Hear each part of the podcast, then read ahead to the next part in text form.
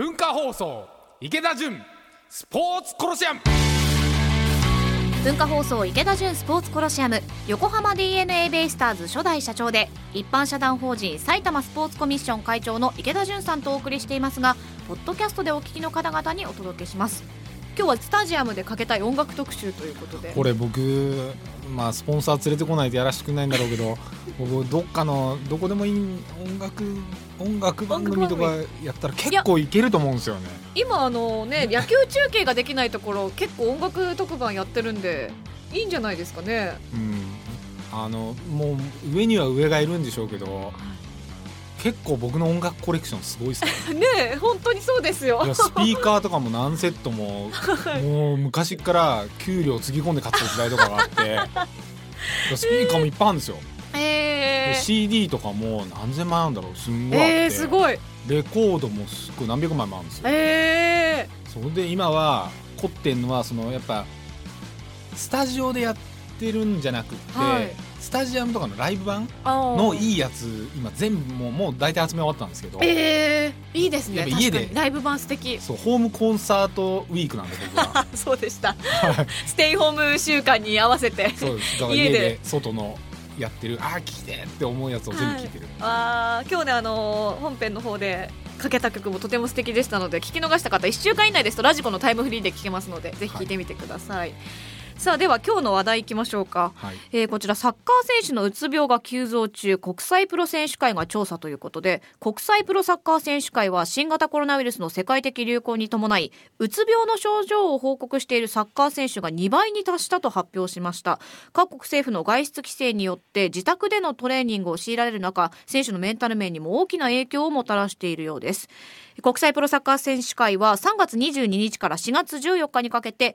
1602人のプロサッカー選手に調査を実施女性プロプレーヤー468人のうち22%男性プレーヤー1134人のうち13%がうつ病の診断または同様の症状があるとの報告を受け発表しましたということです。ねえ音楽やってる方が気楽でいいんだ けどいまあスポーツのわ方もねやいやなりますすよ、まあそうですねなるあの僕野球プロ野球の社長やってた時はいにも思ったんですけどどんなに何億もらってる選手でも、う裏とかでちょっと汚い話なんですけど、はい打席入る前とかにゲロ吐いてる選手とかいるんですよ。ええそれぐらいストレスかかるんですよね。はいで打てなかったらどうしようとか、うんクビになっちゃうんじゃないかとかでうん一方で全く何にも考えてない選手もいて、はいクビになるよクビになるよってずっとアラート出し続けてるのに1年とか2年前から、はいクビの宣告すると「え僕がクビなんですか?」っていう選手もいるんですよ肩が。はいけど今みんなみんな個人事業主なわけですよ。うんで、まあ、野球とかだったら最近5年とかそういう契約もありますけど、はいまあ、特に今僕がやってるバスケなんかはかなりの選手が単年度1年の契約はいなんですよね。でただでさえプレーでストレスがかかり、うんレギュラー争いとか、うん来年の契約してもらえるかどうかっていう不安で裏には家族がいてはいで今さらにそれの上にコロナうんこの先どうなるんだろうとで練習もできないうん練習以前にトレーニングもできないうんでやっと最近あのー日本の国内もそうだし NBA とかもそうなんですけど、はいやっとなんですよ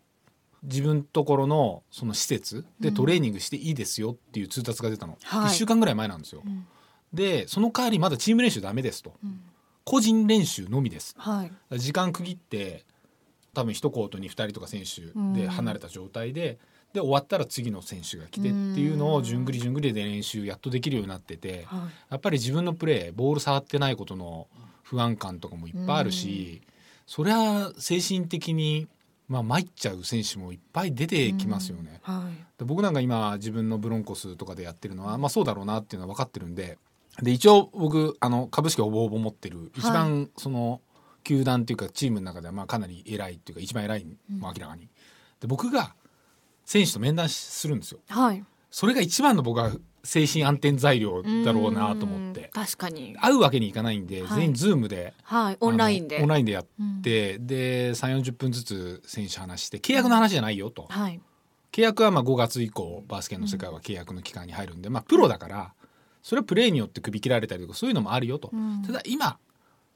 ぱはまず話しようねと。うんでなんか思ってることとか不安なことあったら言ってはい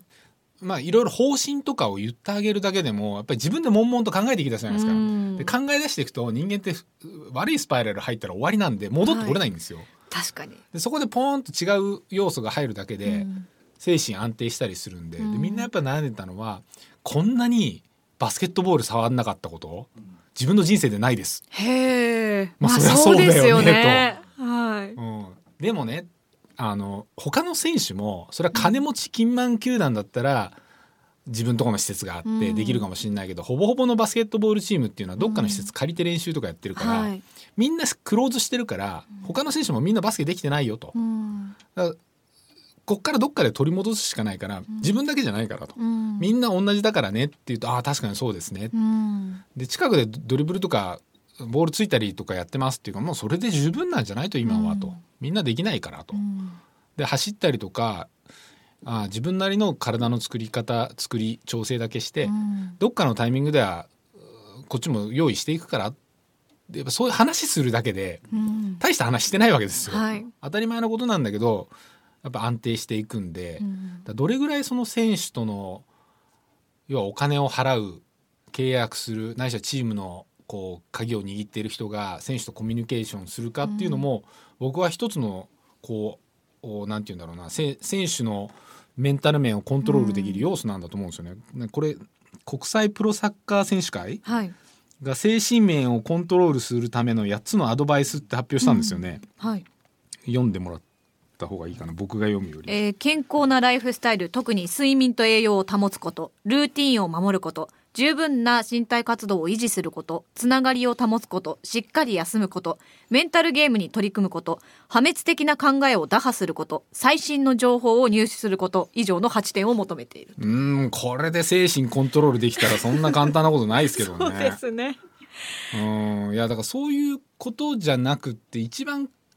簡単な基準っていうのは僕実はあの、はい Facebook とかでもいろんなスポーツ界の人つながってるじゃないですか、うんみんな不安らしくって、うん特にその、まあ、球団にいる人もそうなんですけど、はい選手もそうだし雇われてる人、うん試合もないからみんな仕事ないわけでどうどう考えればいいですかってなぜかいうん相談結構、まあ嬉しいのがなもらえて。はいで僕が言ってるのはもう一つで毎日楽しいか毎日幸せかどうかじゃないと、そう感じないんだったらやばいよと、うんじゃあどうすればいいんですかってそこからまあなんかいろんなこう考え方とか相談乗ったりするんですけど、はい要は毎日楽しいですかうんじゃあ楽しむためにどうするんですかって自分でじゃあ楽しむためには自分が楽しむ方法を自分で考えるしかないじゃないですか、うん人によって違うから。はいで僕はさっき言った通りで家で音楽をできる限り大きな音で家族で聴くはいでうまいもの食う、はいでできる運動をするうんで僕なんかはも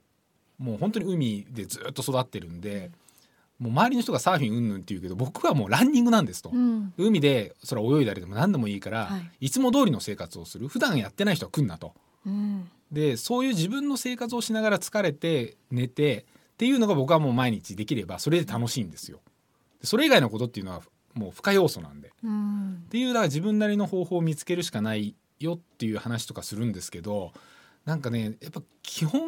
やっぱ話してあげることだと思うんですよ、うん話できるいやそう相思い手ますうん、小さなことでもね相談できるだけで気持ちがちょっと楽になったりそうですねだかららもう僕はもうあの自分でやってるからこそ分かるんですけど、はい選手と一番偉い人が、うんもう30分でもいいから面談してあげるうでん変な口約束する必要ないんですけど、うんやっぱ方針とかうん改めてニュースで見ているより言われる方が安心するんだと思うんですよ。うんそれをやってあげたらいいんじゃないかなって僕はこのニュース見てて思いました。はいはでい、今週ポッドキャストではこのスポーツ選手のメンタルですねについてお伝えしました続いてこちらのコーナーですスポーツ選手が喜ぶアスリート飯食べることそれはスポーツ選手アスリートにとってトレーニングと同じくらい大切ですまた食事は栄養を補給するだけでなく楽しみの一つでもあり緊張をほぐす役割もありますスポーツを愛する人たちのとっておきのアスリート飯をご紹介していますが今回池田さんどんなお料理でしょ僕はですね本当はだからもう前からあれなんですけど飲食店とか店とかも紹介したいんですけど、うはいあのープロ野球もそうだしキャンプとか行くとはいみんな朝ごはんに納豆を食べてんですよへえ納豆納豆。はい。でこの前ちょうど県民賞を見てたら、はい。これは美味しそうと思ってほう。スタミナ納豆って知ってますスタミナ納鳥豆。取県のはい。ソウルフードらしいんですよ、へえ、知らない。あの給食で出てくるんですってええ。で鳥取の人は納豆好きですかってその県民賞見てたらですよ、はい。納豆は嫌いだとはい。でもスタミナ納豆はみんな食べるんだって言っててへ え。でなんだこれと思ってでもはい美味しそうだから、僕この前のお休みに家で作ってみたんですよ。は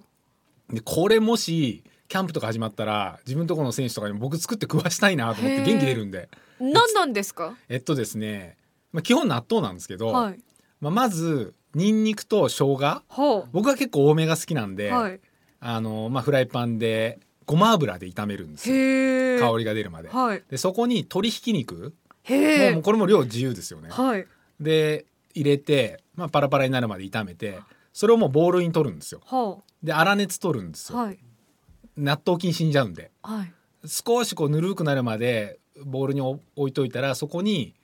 日本酒を少々はい。で、えー和風だしほう。を少々で砂糖を少々ほ入れて醤油も少し入れると僕は美味しいと思うんですけう。ど、はい。でそこにひき割り納豆はをい。僕は6パック入れるんですけど六パック。六パ ックそれであのわけぎでもいいし、はいあの小ネギでもいいし切ったのをブワーっと入れて、はいぐちゃーってかけ混ぜるんですよええ、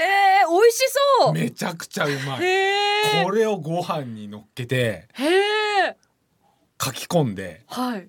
でうちはこの前手巻き寿司やったんですけど、はい。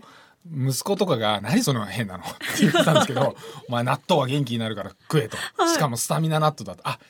ごめんなさい最後忘れてた、はいこれが味噌で最後にタバスコへえ。あ、ちょっと辛いんですか。そう。ちょビリ辛なの。へでえ。県民。賞でもやってたんですけど給食でも出るんですよ、ええ。タバスコ入れてるんですよで入れすぎると辛くなるんですけどピリ辛でなんかね絶妙になるんですよこのタバスコの感じとあの納豆の匂いとかへえ。タバスコの匂いも消えちゃうしけど少しほんのり辛さというか味が残っえて、ー納豆にタバスコかけたこいやとこないれですねもん。本当に美味しい、へえ、美味しそう、スタミナ納豆。 うん、もうご飯にどっさりどっさり。でうちの息子にも「はい何これ!」って言ってるから手巻き寿司マグロしか食べないんですよマグロばっかり食って んな、とこの納豆を巻きなさいって言ってはい巻いて食べさせたら「うわうめえ!」って言い出してへえ、マグロマグロ食べなくなって 今度いそれしかダメ だ。やこれはねパワー出ま すよ、えー、これ簡単そうだしいいですいね。やすごい簡単へえ、もうやってみたいと思います。はいえ今回は池田さんがおすすめするスタミナ納豆をご紹介しました。さあ今日もエンディングです。 はいもうスタミナ納豆ですよそうですね。もう私も帰ったらスタミナ納豆やろうっていうのいでいやもっうぱい。こういうのをいっぱいこの期間に自分なりのレシピを増やそうと思ってて、ああ、そうですね。確かおに。料理好きなんでああ、素な晴んらかし自い。分で食べたいやつはい。で簡単なやつほんで運動選手とかに食わしたいやつああ、いいですね。パワー出るやつ、あはーちょっと楽しみにしておきます。い、来週もなんか開発してくるは